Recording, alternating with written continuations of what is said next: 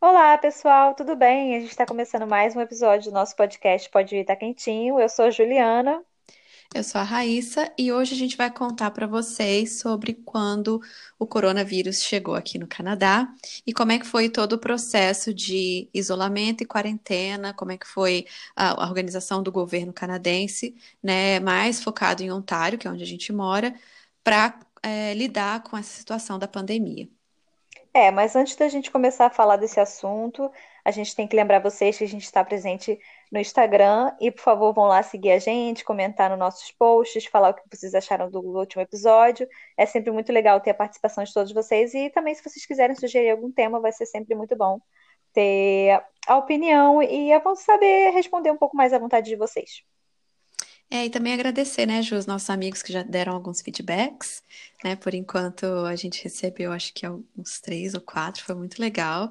É muito bom receber esse retorno e saber no que, que a gente pode melhorar. Exatamente, gente. Por favor, continuem falando com a gente. É muito importante ter esse retorno de vocês para saber o que, que a gente pode melhorar, o que, que a gente está fazendo de legal que vocês gostam. É sempre muito legal ter a opinião de todos vocês. Isso aí.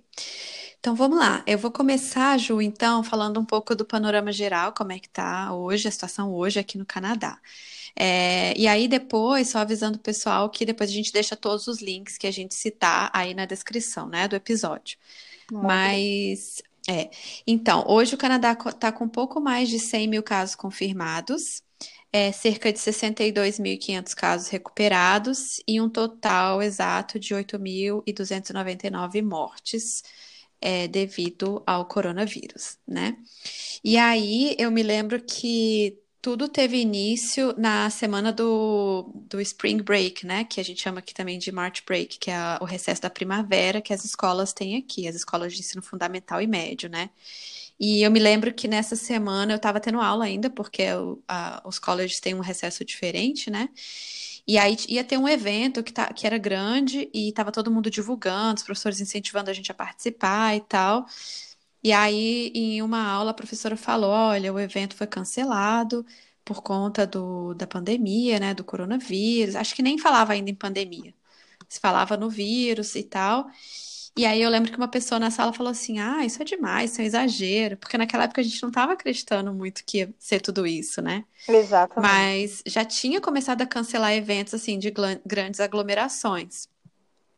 Então, é, esse evento foi cancelado e eu lembro que deu achar isso. Falei, nossa, que exagero mesmo. Assim, a pessoa falou e eu pensei a mesma coisa. Falei, nossa, mas por quê, né? Que, pra que isso, tal, é demais. Achei até que era um negocinho do Canadá. Eu fiquei, ah, nossa, mas pessoal aqui leva tudo muito a sério e tal. Então, é, eu, eu me lembro da situação. E aí, logo na semana seguinte, que foi isso, foi o March Break, né? Teve essa semana, já teve é, o, o anúncio de que as escolas não voltariam, que as escolas têm uma semana de recesso e voltariam no dia 23, aí já teve o anúncio de que as escolas não voltariam, e aí falaram que a princípio ficaria duas ou três semanas sem aula e ainda não tinha dimensão, né? E acho que dois ou três dias depois que os, é, que os Estados Unidos fecharam as fronteiras, o Canadá também fechou, né? As pois é, eu me lembro muito bem do primeiro caso que a gente teve notícia aqui no Canadá, porque eu estava no trabalho, e para quem não sabe, tipo, eu trabalho no, no hospital aqui, aqui de Ottawa, como assistente administrativa, mas enfim, e eu trabalho, não trabalho no mesmo prédio, eu trabalho num prédio diferente, o que já facilitou muito a minha vida nessa, nessa quarentena. Mas aí, de qualquer forma, eu me lembro, e a minha chefe, ela é uma enfermeira, e aí eu me lembro que a primeira vez que teve um caso, acho que não foi aqui em Ontário, se eu não me engano, foi em Vancouver o primeiro caso. Uhum. E aí a minha chefe falou assim, eu falei, caraca, você viu, já teve o primeiro caso aqui no Canadá. Aí ela, ah, mas isso aí vai ser, vai ser rápido, vai, vai, vai, não vai dar passageiro. em nada. Tipo assim, até ela meio que um pouco menosprezando, sabe? Assim, porque no começo, uhum. como a gente não tinha realmente informação alguma sobre o vírus, né? Demorou muito para a OMS liberar que era um, um vírus que se alastrava muito rápido, que tinha, né? Tipo, o, o índice de contágio dele era muito grande, que as pessoas meio que desacreditaram, né? Uhum. Até que governo teve a primeira paralisação lá nos Estados Unidos, que a gente viu que se alastrou da maneira que foi lá em Nova York, e aí o Trump fecha a fronteira, e o Canadá que segue, segue muitos padrões assim dos Estados Unidos, né? É. Até pela proximidade, né? Exato. E a gente também tem muito comércio, grande. né, com eles. Então, assim, Isso. a gente fechou, eles fecharam a fronteira. Aí o, o, Trudeau também acabou tomando essas medidas de fechar a fronteira, de fechar voo. E aí a gente tinha amigos que ficaram presos no Brasil, tinha casos de amigos que iriam para o Brasil. E eu também iria para o Brasil em maio. E eu pensei, conversando com a minha chefe, ainda falei, cara, você acha que eu, tipo, acho que até abril a gente já conseguiu encontrar uma vacina, qualquer coisa lá, e eu não sei.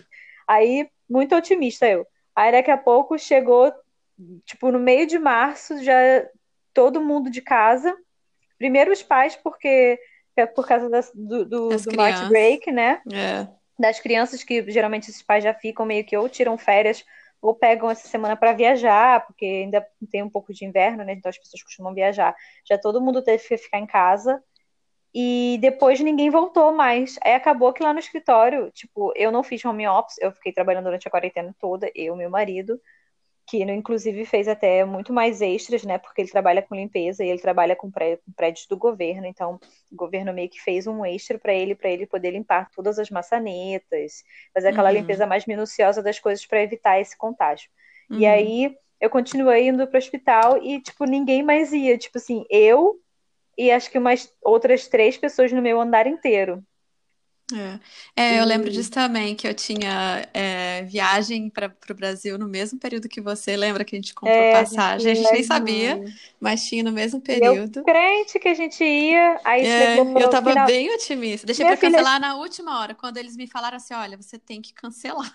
Não, cara, o meu nem precisei fazer nada. Eu simplesmente, meu aniversário, eu falei, cara meu aniversário não vou conseguir fazer nada, um saco, teve, tive que ficar uhum. em casa. E aí depois, falei, não, calma, vai, vai dar certo, vai dar certo, vai dar certo. Aí quando a gente foi ver, as coisas só piorando, e a situação no é. Brasil também só piorando. Também. E tipo, falei, cara, não vou conseguir ir pro Brasil mais em maio. Daí eu nem precisei fazer nada, eles já simplesmente cancelaram a minha passagem, sem eu precisar nem entrar em contato com, com, com a companhia aérea. E aí minha mãe falou assim: "Ah, filha, talvez você venha, deixa para vir outro dia então, outro outra época". Eu falei: "Ah, então vou em setembro, que em setembro é aniversário da minha filhada e tal. Vou ficar aí, mas pelo visto aqui a gente já tá começando a abrir, o Brasil só piora em números, então provavelmente é. esse ano a gente não deve mais pro Brasil. É, eu também acho que. E além disso, as passagens estão muito caras, né? Se você olhar para o final do ano, tá absurdo os preços. Então, eu também tô já sem esperança de conseguir esse ano, assim. Mesmo que seja para o Natal, no Novo, eu já tô sem esperança. Mas meu crédito tá lá na companhia. É, Quem sabe ano que vem, tá né? lá, ano que vem é. a gente usa, né? Mas uma coisa que me chamou atenção foi a ação rápida do governo aqui, né? Tanto do governo quanto dos estabelecimentos privados, assim. É, porque eu acho que em duas semanas, assim, já tinha. Quer dizer, essa questão da sinalização das placas nos parques, a sinalização de que estava fechado, foi bem rápido. E foi, eu acho que na mesma semana. E aí, uhum. é, e assim, coisa de qualidade, não era coisa improvisada, né? Isso, isso me chamou muita atenção. Eu lembro na época que a gente podia caminhar assim, de, é, depois de, quando o tempo melhorou, a gente saía para caminhar. E aí eu já vi assim as placas todas, os parques fechados e tal, e coisa que durou, tá até hoje lá, né? Nos, até hoje não. Acho que né? agora que eles não conseguiram agora começar eles... a abrir, porque essa semana, como entrou na fase 2, é. é. pelo que eu passei ontem eu fui andar de bicicleta e aí eu vi que já tinha aqueles parques de água né? Porque ah. tem uns ah. parquinhos que tem umas fontezinhas de água para as crianças se refrescarem, porque, por incrível que pareça, aqui é muito calor e essa semana, então, tá um calor, assim, muito, tipo, Rio de Janeiro. É. Essa semana e quente aí... e seco, né, também. Essa semana pois é. a umidade foi lá embaixo. Aí acabou que eu acho que eles já meio que abriram, não tem mais essas coisinhas dizendo que você não pode usar e que você mas sempre diz mantenha a distância de dois metros. Isso eles ainda continuam recomendando, né? É. E, manter... e, lá no meu trabalho, desculpa interromper. Imagina. Lá no meu trabalho, é, a gente tem que circular de máscara por todos os ambientes agora. Uhum. Se você está na sua salinha, você não precisa ficar, a não ser que tenha uma outra pessoa que trabalhe com você. Se você tiver uma pessoa trabalhando com você na mesma sala, você precisa usar e a pessoa também. Graças a Deus eu não tenho. Mas é, se você está circulando no prédio, num ambiente comum, você precisa usar a máscara. É, é lá no trabalho também. Máscara o tempo todo. Eu odeio porque fica coçando meu nariz. Mas em todos os estabelecimentos aqui também, né? Por exemplo, hoje eu fui ao salão, né? Um salão de cabeleireiro. A menina falou para eu que eu era obrigatório esperar do lado de fora até que ela me chamasse e que eu precisaria usar máscara. Então, assim, no mercado, quando eu vou, eu uso máscara. Se é um lugar É. muito fechado e tem muitas pessoas, né, que eu não conheço, eu uso máscara. Se é É. ao ar livre, eu já não, não tenho essa É. E assim, isso tem, é- tem muita orientação, né, do governo, porque desde o início o Trudeau, tanto o Trudeau quanto o Ford, né, que é o Trudeau é o primeiro-ministro e o Ford é o da província, eles têm feito os anúncios, feito anúncios diários, né? Diários. É, então, assim, é o Trudeau 11h30 e o Ford 1h30, sempre. E, então, isso eu também achei muito legal, assim. Tanto essa questão da, da ação rápida, porque eu acho que o governo aqui, ele consegue agir com menos burocracia, burocracia, né, nos, é, nas Uhum. ações deles, e, e com coisas bem feitas. É, eu lembro também da, do- da parte falando agora do comércio privado, eles instalaram aqueles acrílicos ou vidros, né, nos caixas de supermercado, enfim, todos os estabelecimentos que estavam funcionando, que não fecharam, eles rapidamente é, reorganizaram a logística para controlar a entrada, fazer fila, fila com distanciamento. É, alguns até, como o Costco, estava entregando máscaras, né? Uhum. recentemente também. Então, assim, eu achei isso muito legal, essa preocupação, essa organização. Eu não sei como é que foi em outros países, mas eu achei isso passou uma segurança. Tanto essa questão do governo é, sinalizar tudo, falar todos os dias e os estabelecimentos se prepararem para receber as pessoas, e passou uma segurança, uma, uma sensação de segurança muito grande para a gente poder ir nesses locais, né? Porque realmente estava todo mundo muito assustado. Acho que ninguém esperava que fosse tudo isso, estava todo mundo, não, não é tudo isso e tal. Mas, é, e aí ficou assustado, mas os estabelecimentos fizeram esse trabalho, é, de deixar a gente bem seguro, né? Pois é, e tipo, aqui é uma província que, aliás, a província não, acho que o país em si é um país que tem muitos idosos, então eu acho que era uma preocupação deles essa questão das pessoas ficarem nas suas casas para poder não alastrar tanta doença, né? Tanto que proibiram visitas às casas de repouso daqui, as famílias Uhum. só podiam no, no princípio ver os familiares através de um vidro, que depois eu acho que eles até meio que retiraram essa medida, não me lembro muito bem, mas é, eles tiveram esse cuidado assim de, de colocar é, as pessoas para nessas casas de repouso tipo bem isoladas, né? Tipo mesmo os idosos que moram nas suas próprias casas, aqueles fizeram aquele é, que eles chamam de curbside curbside pickup, né? Aham. Onde você faz as suas compras e você eles entregam já no seu carro, você não precisa entrar no local, você não precisa fazer nada, nem tocar nas compras, só Uhum. chegar, abrir a sua mala do seu carro, que eles E a colocam pessoa tudo lá coloca dentro. lá. É. Exato, eles colocam tudo lá dentro e você só vai embora do local. Isso é muito legal, né? Tipo, eu acho que em outros lugares também deve ter tido isso, mas é porque como a gente está aqui, né, a gente só tem Uhum. essa visão, uma É. visão mais, mais local. E aí, logo na sequência, começou também o trabalho, né? O home office aqui, o trabalho em casa, e também a, a- o homeschooling, né? Que é o- as crianças tendo aula em casa também. E Uhum. aí eu achei isso também muito legal, que foi o auxílio do governo para dar um suporte tanto para os trabalhadores quanto para as empresas. Então, muitas empresas, como aqui a gente falou no último episódio, né? A questão das relações de trabalho aqui serem mais serem menos burocráticas também, não terem, não ter tanta, tantas leis trabalhistas como tem no Brasil, então as empresas têm mais facilidade para afastar o funcionário.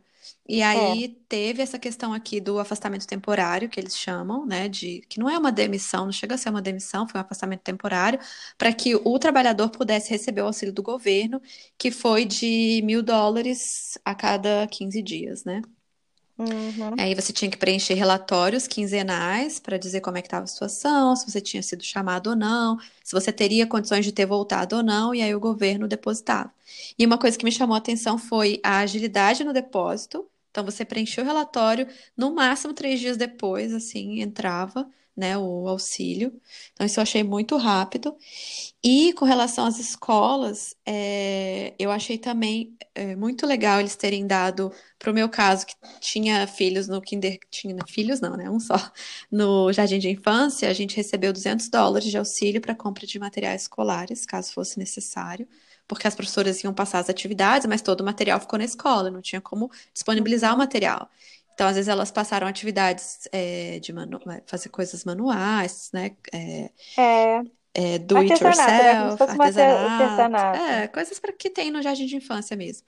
E aí o governo deu esse auxílio de 200 dólares para a gente comprar material e também ofereceu os tablets e computadores, né? Tanto o, as empresas deram todo, todo o aparato, né, de instrumentos, enfim, que você precisasse para levar para casa, mas as, as, escolas do governo também ofereceram os tablets e computadores para as crianças que não tinham, né? Mandaram um questionário, você preenchia se você tinha ou não.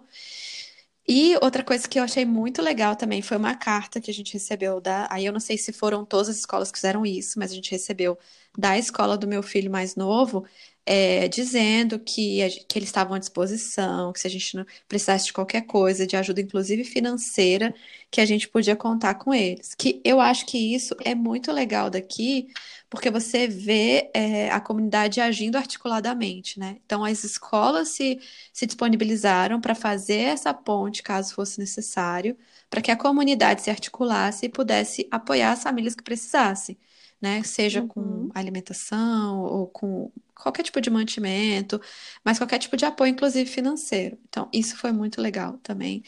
Eu, assim, me senti muito, assim, muito bem, sabe? E foi Uhum. gradativo também. A questão do, do ensino em casa foi gradativo. Então, a primeira semana tiveram poucas atividades, só teve uma ou duas. Foi uma Para reunião as crianças só irem se acostumando, para as pais, crianças né? irem se acostumando e também os pais, exatamente. Então, eu achei que foi muito bem organizado, assim, a minha visão foi essa, e eu tenho, é, né, como eu já falei, filho, um filho no kindergarten, que é o jardim de infância, e um filho no high school, que é o ensino médio. Então, é, Achei as duas partes bem organizadas, assim. Para o ensino médio, ele teve mais reuniões, é, semanais, mas aí dependia da matéria, mas foi em média duas reuniões. E para o jardim de infância foi uma reunião só por semana, e era muito bonitinho ver as crianças todas reunidas para contar como é que foi essa semana, compartilhar as atividades que elas tinham feito, assim. Foi bem legal, e meu filho ficava esperando ansioso por essa reunião. E aí, o que que ele, ele preparava na noite anterior, o que que ele ia mostrar para os amigos. Porque eles sentem muita falta, né, de estar em contato com os amigos Uhum. e, e mostrar. E essa idade é muito a questão da, de compartilhar, né? É, a É muito socialização forte, deles é socialização. importante, né, nessa É, época. Mas, exatamente. enfim, é, a meu ver, assim, eu não tenho filhos, né? Uhum. Então eu não posso falar desse dessa parte, mas e, eu, e a minha vida, de verdade, assim, durante essa quarentena não mudou nada, praticamente. Eu e meu É, marido, a porque você não continua parou, né? trabalhando e meu marido fazendo hora extra. Então, pra gente a rotina basicamente continua a mesma.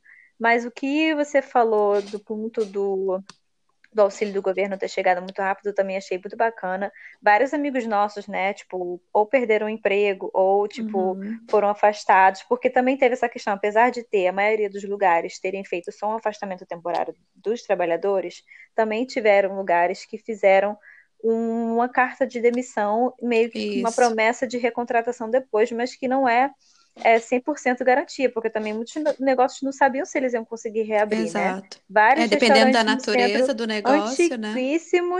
de tipo 40 anos aqui, não vão conseguir voltar a abrir e infelizmente estão fechando as suas portas, né, É. por causa dessa crise. Então, é, mesmo aqueles funcionários que deram entrada com seguro-desemprego também receberam um valor é, bem considerável, né, que eu achei muito, muito bom às vezes um valor até mais alto do que você receberia se você estivesse trabalhando como, como uh, ganhando, aliás, um salário mínimo. Eu não, eu, não, eu não sei fazer as contas certinho, mas eu acredito que um valor bem significativo, né? Que é uma coisa que realmente ajude e contribui para a família, né? Para Uhum. prover, tipo, pagar o aluguel, é, fazer as compras. É óbvio que você nunca vai ter um supérfluo, né? Mas as necessidades básicas foram todas atendidas. E uma vez que você também tem um serviço de saúde público, né? Já Uhum. também ajuda bastante. E o que É. eu achei muito legal aqui que eles criaram foi que, além dos hospitais, tinham os centros localizados em alguns parques grandes, que eles fizeram um, um centro de, de testes, né? Então você Uhum. ia nesse tal lugar para você fazer o teste. Lá, inclusive, eles tinham um centro de, de, de imagens, então eles faziam até raio-x de você, e dependendo da sua condição, eles te transportavam para um hospital de ambulância já. E também fizeram no hospital que eu trabalho uma um drive-thru de, de testagem, também foi implementado logo no começo. Eu achei muito legal essa questão da logística, deles terem a capacidade de se adaptar tão rápido a essas mudanças, porque realmente é, é uma condição que demandava né, um pronto, uma pronta adaptação, assim, uma coisa muito, muito rápida, que você tinha que tomar, as medidas tinham que ser rápidas e tinham que ser efetivas, né, não podiam ser paliativas de que você fosse mudar depois, tinha que ser uma coisa mais rápida, efetiva, tanto que essas mudanças continuaram até muito recentemente, quando a gente entrou na fase 1, é que eu acho que eles pararam com esse drive-thru de, de testagem, se eu não me engano. Uhum. E, o, e eu acho que o, o centro de testes ainda está funcionando. É. É, isso foi realmente muito legal mesmo de ver e os anúncios, né, que foram gradativamente sendo dados também de auxílios, além dessa questão dos trabalhadores que a gente falou, foi dado auxílio para aborígenes, para idosos, vários uhum. auxílios que o governo foi lançando ao longo desse processo, foi vendo a necessidade e foi lançando ao longo, né? E já que você está mencionando a questão dos estágios, então é mais, eu lembro que mais ou menos é, lá para final de abril ali, mais ou menos um mês depois, um mês e meio, foi lançado esse guia de reabertura da economia em três etapas, né? Que são esses estágios que você está colocando, estágio 1, estágio 2, estágio 3. E aí o estágio 1 foi basicamente proteção e suporte, e aí foi liberado cerca de 17 bilhões, né, para para todo essa, esse aparato que a gente está comentando, né, para todo esse suporte durante a pandemia. E aí foi a questão dos trabalhadores colocados em layoff temporário, realmente afastados mesmo, demitidos, né? É, e aí que eu achei legal nesse estágio 1, que dessa questão de proteção e suporte, que foi o governo segurando as pontas, né? Tanto das empresas quanto das pessoas. E, e aí é, teve, tiveram algumas empresas no estágio 1 que atenderam com hora marcada também, né? Porque assim, no começo foi tudo fechado, fechado, fechado, mas acho que no uhum. estágio 1 já começou, né, alguns serviços a a funcionarem, assim, a voltar a funcionar, mas assim, com hora marcada, estágio do governo, é, o estágio, é, serviço do governo, alguns serviços comunitários, acho que mídia também voltou algumas coisas. Coisas que não podem parar, né, assim. É, porque veterinários. mesmo o food bank, por exemplo, que aqui as pessoas que têm é, que não têm condições assim, né, que tipo recebem auxílio e tal, muitas delas vão pegar a ajuda do governo no Food Bank, que é um, um, um banco mesmo de comida, e uhum. aí você vai lá todos os meses e eles te dão uma cesta que é muito boa. No começo, quando eu nem trabalhava, e meu marido só meu marido trabalhava, a gente ganhava o mínimo, estava uma situação bem apertada. A gente até chegou a pegar uma bolsa com eles, que foi muito bom. Sério, comida tipo ótima, fruta, legume, é, verduras, tipo, de tudo do bom e do melhor. E eles, é, agora do período da quarentena, estavam dando cartãozinho para você ir lá no mercado e comprar, sabe? Tipo assim, tanto para evitar esse contato mesmo uhum. com, com as pessoas. É. E aí agora a gente está no estágio 2, né, Ju? Que é o que é mais uhum. focado no início da abertura mesmo, assim, da reabertura do comércio. E aí eles separaram algumas regiões que dev deveriam se manter no estágio 1, dependendo dos casos, né? E então, por exemplo, uhum. aqui a gente está no, no estágio 2 já, aqui em Ottawa, né? Mas eu acho que tem algumas uhum. cidades que ainda está no estágio 1. Eu acho não, né? Tem algumas Toronto, cidades. por exemplo. É, Toronto, que é uma cidade grande, é a maior foco, né? É, tá no estágio 1. Uhum. E o pico aqui no Canadá foi em maio, foi no dia 3 de maio, com 2.760 casos, novos casos, né, que a gente teve. Então, né, não tinha como abrir o estágio 2 ainda naquela época. Mas agora a gente já está está, nesse estágio 2, e aí foi publicada uma lista de hospitais e clínicas públicas que voltaram a funcionar é, normalmente. É, eu lembro também que, no, que também dentro do estágio 2 teve uma gradação, né? Porque no início liberaram os parques até cinco pessoas, e aí já podia ficar no parque, porque antes a gente só podia caminhar, né? Mas aí nessa fase já podia Isso. ficar dentro do parque, fazer piquenique, respeitando o distanciamento. É, e também algumas lojas é, abriram que estavam de porta para rua, né? Também, mas assim, uhum. sempre controlando o número de pessoas dentro da loja, com álcool em gel na porta. E aí tudo isso foi divulgado para a população. Então a gente já sabia mais ou menos o que esperar em cada estágio, como é que ia funcionar. Eu acho que isso diminuiu bastante a ansiedade, né? Porque eu acho que teve muitos surtos de ansiedade nessa, nessa quarentena. Ah, com certeza. E, inclusive, isso é uma questão também que o governo deu auxílio para a saúde mental também, né, das pessoas. Deu todo o apoio também para isso. É... Essa questão deles já irem todos os dias, né, fazer uma coletiva de imprensa falando para as pessoas onde, em que, em que etapa eles estavam, é, o que, que, era possível usar, e para as pessoas terem paciência, para as pessoas contribuírem. Uhum. Isso já foi muito legal. Todo dia esse papo né, que o Trudeau e o Ford tinham, e o, seu, e o Ford também sempre, sempre levava a ministra, eles chamam de ministra aqui, né? Mesmo uhum, da província. É. Chamava o pessoal como se fosse secretário de saúde, chamava o secretário de, de tudo que é possível uhum. para todo mundo endereçar uma notícia ou endereçar, uh, sei lá, uma mensagem para alguém, para algum, para algum, algum setor da sociedade. Uhum. Então, isso foi, isso foi legal. É. Eu achei bacana. Foi mesmo. E... e, e as províncias que mais sofreram, né, foi meio que aqui e é, na... Quebec, né? É. Foram as cidades que mais tiveram casos. É, a pior província foi o Quebec, né? Que foi o que. E foi um dos que voltou mais cedo, inclusive. Mas teve mais de 5 mil mortes no Quebec. E também tiveram algumas províncias que não tiveram casos nenhum, né? Que foi. É, no Nunavut, né? É, Yukon, Nunavut, Edward Island, acho que Newfoundland, eu não sei falar esse nome. Newfoundland and Labrador.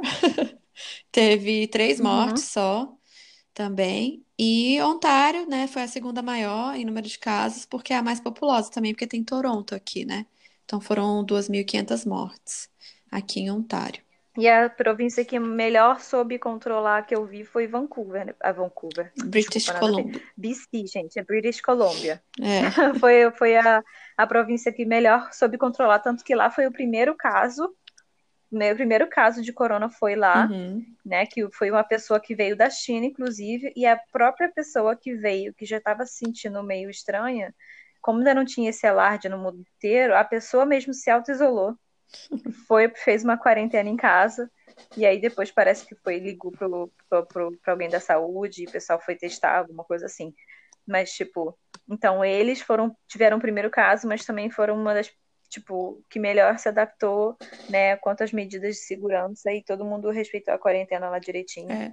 E eles também já estão voltando faz um tempinho. É, acho que no geral, assim, a conscientização das pessoas com relação a isso foi muito grande aqui, né? As pessoas obedeceram mesmo, quando estava fechado, estava tudo fechado, todo mundo ficou em casa. Sim, fora alguns, alguns casos isolados, mas assim, eu acho que a consciência das pessoas de que tem que ficar em casa, de que isso ajuda a diminuir a, a, o contágio, e que não é só sobre você, que é sobre os idosos, porque aqui, igual você falou, tem uma população de muitos idosos, né? Então, eu até. Tanto que várias casas de repouso foram cometidas, né? É. E eles tiveram que, às vezes, colocar o exército lá, porque a coisa estava tão séria, se alastrando de maneira tão grave, uhum. e vários idosos morrendo, que eles tiveram que colocar o exército, ou então levar pessoas especializadas dos hospitais para dentro dessas casas de repouso para poder tomar conta desses idosos. Tinha mais eles separavam os idosos, colocavam uma ala só com, com infectados e outras é, totalmente isoladas que não estavam, para poder tentar o máximo possível não espalhar dentro daquelas comunidades. Mas o que a gente mais viu, infelizmente, foram que nessas comunidades foram onde se alastrou mais. Tanto que, se você for ver a mortalidade por idade, você vê que acima de 60 anos, eu acho que é grande maioria. Uhum. A grande, tipo, 60% das mortes foram, ou então de contar, até mesmo nem, nem mortes, mas até de pessoas que ficaram infectadas são pessoas idosas. É, até porque é, a população daqui, de, de, acima de 65 anos, é de 6 milhões de pessoas, né? Então, assim, se você é, for ver, grande. o Canadá, ele tem um total de 37 milhões, mais ou menos, de pessoas, que é menor que o estado de São Paulo, que o estado de São Paulo tem 44 uhum. milhões. Então, assim, tem essa questão também de que aqui é bem menor, então talvez isso facilite um pouco a logística e a, o gerenciamento, né, do país. É, e a população, mas tem a outra questão, o outro lado, que assim, acima de, entre 45 e 64 anos tem 10 milhões de pessoas, entre 45 e 64 anos, que aí já entra uma parte do grupo de risco. E acima de 65 é. tem 6 milhões, então assim, tem só praticamente idoso aqui. E aí, Ju, então, só para falar o dado exato do que você mencionou, o Canadá teve 50% das mortes entre o grupo de pessoas acima dos 50 anos. Então, realmente, os idosos canadenses, que, como a gente falou, são a maioria da população aqui, foram os que mais sofreram, né? E aí, um outro dado que eu queria trazer também, só para o pessoal ter uma ideia, né, de como que está o Canadá com relação ao Brasil, é o número de mortes por milhão. O Canadá teve um total de 228 mortes por milhão, enquanto que o Brasil teve 241 mortes por milhão. O que, se você for ver, não é uma diferença tão gritante, né? Que se a gente considerar a dimensão que essa pandemia teve e o tamanho do, da população nos dois países, né? Mas é claro que eu acho que tem a ver também com o clima daqui, já que a pandemia ela pegou ainda o inverno aqui, né? Pois é, isso facilitou, quer dizer, facilitou para espalhar mais a, a, doença, né, aqui. Mas também o bom que logo no começo é, algumas pessoas já meio que perceberam a gravidade e já se isolaram, que facilitou bastante também depois para diminuir acabar diminuindo esses números. Só que o problema é que foram algumas províncias em que teve um, um, boom muito grande, né? Porque Quebec teve um número muito grande e assim como o Toronto também teve uma, por ser muito mais cheios, né? Os, lugar, os locais, eu acho, tem muito, a população é muito concentrada nessas localidades que eu digo. Eu acho que foi isso que meio que facilitou o número ser tão alto às vezes, eu acho. É, tão expressivo, né? Pois é essa questão da gente estar tá virando de estação agora, indo para o verão, acho que vai facilitar, de repente, talvez um pouco, porque não é a nossa época de, de gripe, né? Nem época de resfriado, então as doenças respiratórias tendem a diminuir é. nessa época do ano. Né? Graças a Deus, acho que isso vai facilitar muito. E o Brasil, pelo contrário, além dos números continuarem crescendo, o número de morte, é, eu acho que ainda continua crescendo também, de paciente de contágio, né, que eu digo. É, e mesmo assim, eles já estão meio que tentando reabrir algumas coisas, eu acho que essa tendência, de repente, pode ser até que, se Deus quiser, não, mas pode ser que, que esse número se reverta, não sei, não sei como é que vai ficar lá. É. É isso, e agora a gente está esperando o estágio 3, né, Ju, assim, da reabertura completa. Graças a é. Deus. Mas eu acho que a, a... as nossas redes sociais e fico assim, nossa, mas vocês já estão saindo, nossa, mas não sei o que. Eu falei, gente, mas tipo, tá num país diferente, né? O pessoal da minha família, meus amigos. Eu falei, aqui a gente já, já começou a abrir as coisas, a gente já pode se reunir em grupos de 10 pessoas, então, assim, as coisas estão bem melhores, né? Nossa situação está bem mais tranquila, né? É, uhum. Porque respeitou-se mais no início, então a gente agora está colhendo frutos mais cedo, né? É. Isso, isso é muito bom, mas é uma consequência dos atos que a gente teve. E aí cada, cada país vai ter a consequência dos atos, né? Uhum. Que, que tomou.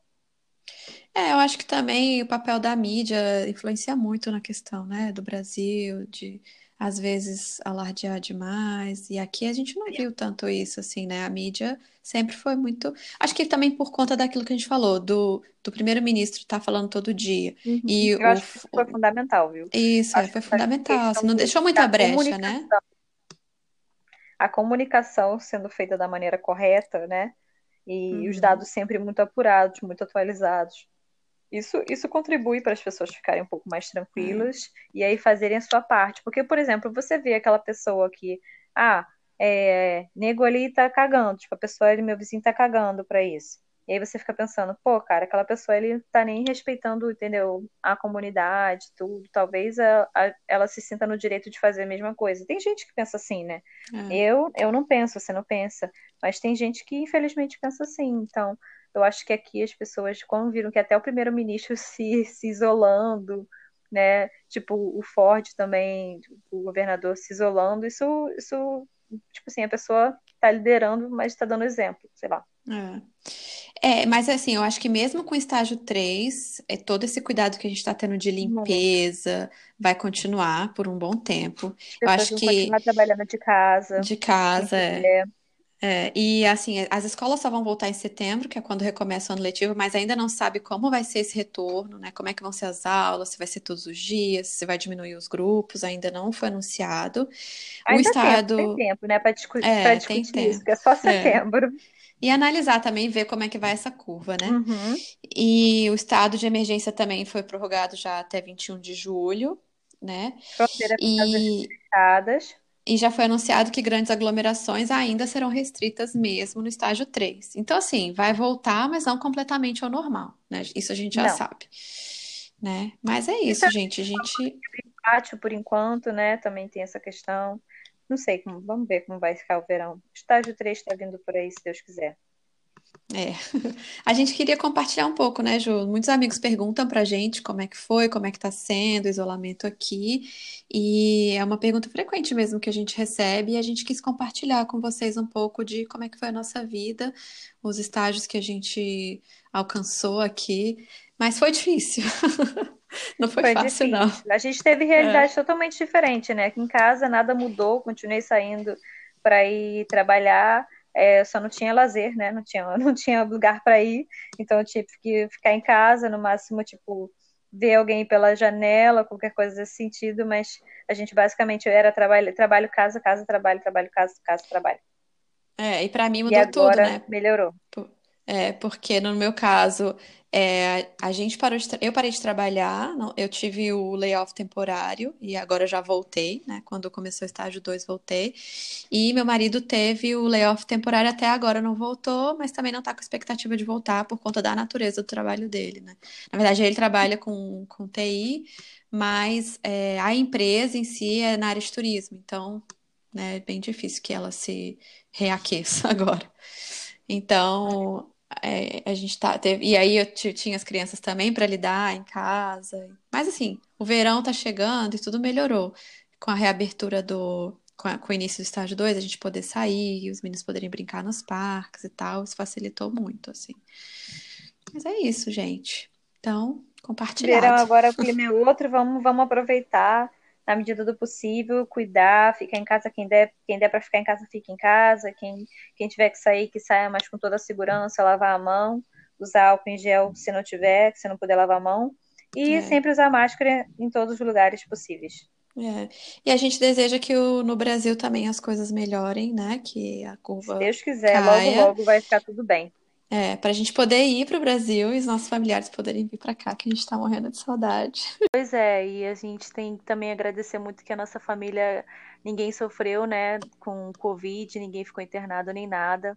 Eu realmente espero que a gente possa estar junto deles é, o mais breve possível, seja aqui ou seja lá. Mas eu acho que uma mensagem muito importante que a gente tem que finalizar esse podcast é prestando uma solidariedade, né, a todas as pessoas que infelizmente perderam algum membro da família ou amigo por causa da, da doença. A gente sente muito, é, a gente espera realmente do fundo do coração que vocês se sintam confortados. É, é assim, não é uma situação fácil perder um ente, um ente muito querido, mas vai dar tudo certo. Vamos rezar bastante para que isso possa acabar logo e que a gente continue se é, cuidando, né? Não esquece de que você pode estar saudável, mas pode ser o seu vizinho que pode ser um problema respiratório e às vezes você não sabe, e você simplesmente está fazendo a disseminação dessa doença de uma maneira muito irresponsável. Então, assim, vamos nos cuidar, mas também vamos pensar que a gente está cuidando daquela pessoa que está do nosso lado, não é isso? É, é isso aí, muito bem lembrado, Ju. Acho que é muito importante finalizar mesmo com essa mensagem, né? Porque, infelizmente, é o que a gente consegue fazer, é o que está ao nosso alcance, né, agora. E é isso, gente. Se cuidem, cuidem de quem está próximo de vocês. É, a gente sabe que agora as coisas, tanto no Brasil quanto no Canadá, estão começando a reabrir, a voltar ao normal. E independente, né, se a gente concorda ou não com essa reabertura, aqui também tem gente questionando já, né, essa reabertura. Uhum. É, então, assim como aí. É, independente se a gente acredita que seja antecipado ou não, enfim, acho que cada um fazendo sua parte, a gente consegue, é, pelo menos, ter um, um conforto, assim, né? Uma paz de espírito, vamos dizer assim, já que a gente não pode alcançar, claro, a cura de todo mundo. E aí é esperar para que essa vacina venha logo, né? Para que a Uhum. gente é, possa se livrar, assim, dessa doença de uma vez por todas, sendo bem É, que clichê ela possa aqui. ser erradicada, como outras já foram no nosso passado. Eu acho que vai É, ser meio difícil, porque gripe é aquela coisa que vai mudando. Gripe não, né? Mas, tipo assim, vírus, né? Tem aquela- essa é. capacidade de, de se, de mutação muito rápida. Mas se Deus quiser, vai dar tudo certo. Eles vão encontrar uma vacina nova e a gente vai ficar muito bem, vai sair fortalecido dessa, dessa pandemia. É isso aí, que assim seja. Então tá, galera, obrigada por nos escutarem mais uma vez, mais um episódio. É, queria dizer também que agora a gente tem uma conta no Twitter, para quem prefere seguir a gente pelo Twitter. É arroba podque. P-O-D-Q-U-E. É, segue a gente lá que a gente vai postar também dicas e postar sempre que tiver no, novos episódios. É, então a gente já tem duas redes sociais agora, né? Para vocês aí. seguirem. E é isso aí, galera. Obrigada e até a próxima. Então, é isso mesmo, Raíssa. Um beijo para todo mundo que ficou até aqui. A gente espera que vocês tenham gostado desse episódio e a gente se vê no próximo. Um beijo, uma boa semana para todo mundo. Tchau.